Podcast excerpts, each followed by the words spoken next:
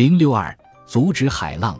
音乐声响起，那是格雷蒂斯奈特和果和乐队演唱的一首老歌，舒缓神圣，让老一辈的听了宾至如归，小一辈的听了重温经典。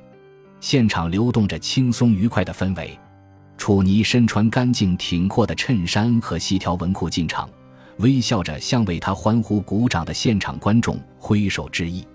那是在城里的一间公寓里，阳光照满整个房间，透过窗就能看见有摩天大楼汇成的天际线。欢迎参加由楚尼·富兰克林主持的都市烹饪节目。他一边系上围裙，挽起两只袖子，一边和可爱的助手调侃。他说了几个关于女儿的好笑段子，那是一个两岁的女娃娃，和她一样可爱蛮横。观众就喜欢听人唠家常。助手是个黑人，邻家女孩的那种类型，也有可能是个说单口相声的。他有点胆量，敢打趣楚妮：“看看这个大名鼎鼎的大厨。”他对观众说：“连怎么穿围裙都不知道。”楚尼张嘴想反驳，却说不出话来。笑着供认不讳，逗得观众咯咯直笑。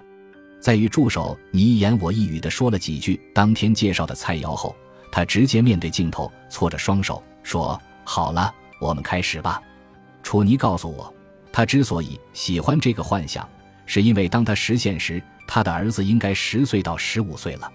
他将站在舞台的侧面，观看他拍摄节目。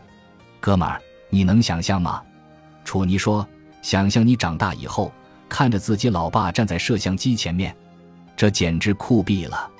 他和我聊了几句儿子。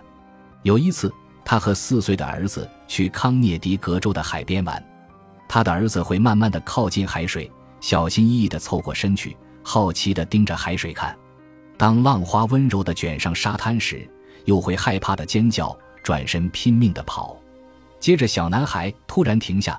转过身来，面朝大海蹲下，身体像要往后倾。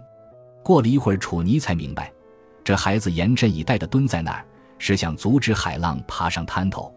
楚尼试图向他解释，海水卷着浪花涌上沙滩是正常的，不会有什么坏事发生。小海浪都是这么调皮的。可小男孩对这个答案并不满意，他坐在父亲的怀抱里，对着大海皱起眉头。楚尼至今不明白。他为什么想要阻止海浪上岸？是害怕海浪伤害他或爸妈吗？或许冥冥之中有什么让他感到不安。也许他从大海的咆哮声中听见了海浪正在吞噬土地，感受到了一股侵蚀和改变的力量。楚尼告诉我，这些都只是无从确定的猜测，而他唯一确定的是，当危险来临的时候，这个小家伙会勇敢地挺身而出。楚尼满脸笑容地对我说：“哥们儿，勇气是与生俱来的，而不是教出来的。”